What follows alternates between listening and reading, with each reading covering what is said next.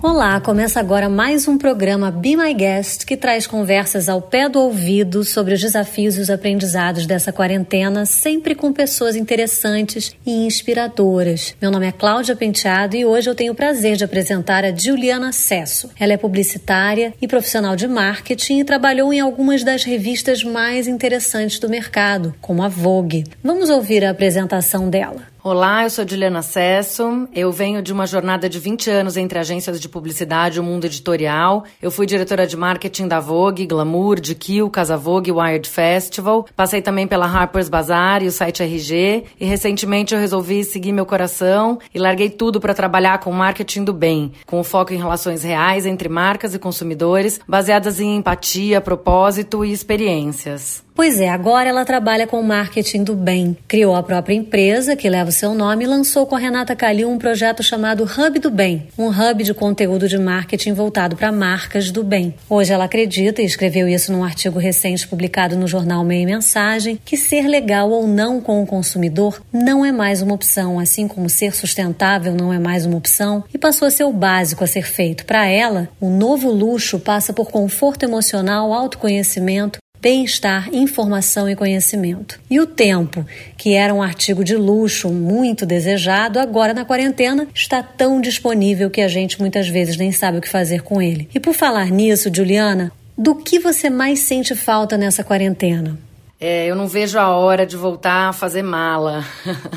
eu adoro a natureza, eu amo conhecimento, eu adoro estar em lugares diferentes. Então, eu tô louca para fazer a mala para ir pra praia, mala para ir pro interior visitar a família do meu marido, mala para viajar a trabalho, mala para ir aonde você me convidar. Eu adoro viajar. A gente passa a semana inteira numa rotina maluca e esse escape do final de semana para mim é super importante. E na vida profissional, eu acho que o principal é essa troca, né? O encontro com gente interessante, as reuniões, os projetos, os eventos. Eu tenho sentido falta de encontrar gente legal, por mais que a gente tenha se falado, hoje tem todas essas reuniões por vídeo, mas nada é igual ao contato com gente que a gente gosta e gente interessante, né? A Juliana conta que adquiriu vários hábitos na quarentena que ela pretende manter depois que não estiver mais em confinamento. Quer manter, por exemplo, o convívio mais intenso com a família e se cuidar mais. Olha, eu sempre prefiro olhar as coisas pelo lado positivo, né?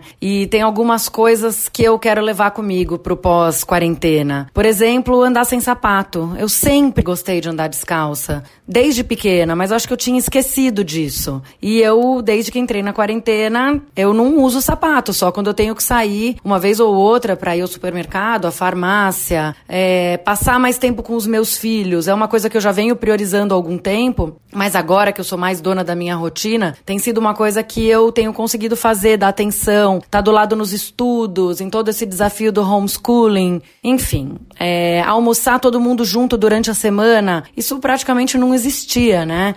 Ou tava eu almoçando com as crianças, ou meu marido. Agora, nós quatro, eu tenho dois filhos, né? Uma menina de oito e um menininho de um ano e dez meses. Almoçar todo mundo junto dia de semana é muito raro. Eu tô amando, eu acho que a gente tem que achar formas, né, de continuar.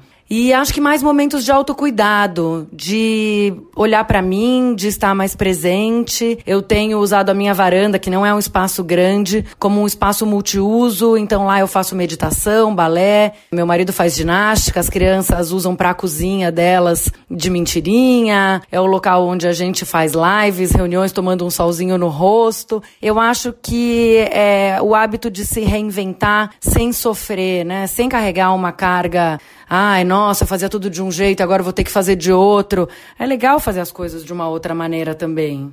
Nossa entrevistada é bem otimista em relação ao mundo pós-quarentena. Eu tenho uma expectativa bem positiva em relação a ele, né? Eu espero que a gente herde um mundo mais empático, desempático de verdade. Espero que realmente todas essas demonstrações de amor, solidariedade, empatia, estima que a gente está vendo acontecer agora não sejam esquecidas, né? Que a gente não entenda isso como uma onda que vai passar quando a quarentena passar. Eu espero que as marcas, os consumidores, a sociedade, que a gente continue tendo olhares mais generosos sempre. Juliana, o que acalma você em momentos menos alegres? Quando eu acordo um pouco angustiada, eu acho que são os mesmos hábitos que eu já tinha antes e que agora estão um pouco adaptados. Então eu tenho meditado bastante, tenho acompanhado alguns profissionais nas lives, tem bastante conteúdo aberto agora de autoconhecimento, de autocuidado. Eu acho essencial estar bem, cuidar de si para poder então cuidar dos outros que a gente ama, os outros que estão à nossa volta. Eu tenho tentado ser menos agitada, fazer menos coisas ao mesmo tempo e estar tá por inteiro nas que eu escolho fazer. Eu sempre fiz balé, agora eu faço balé na minha varanda.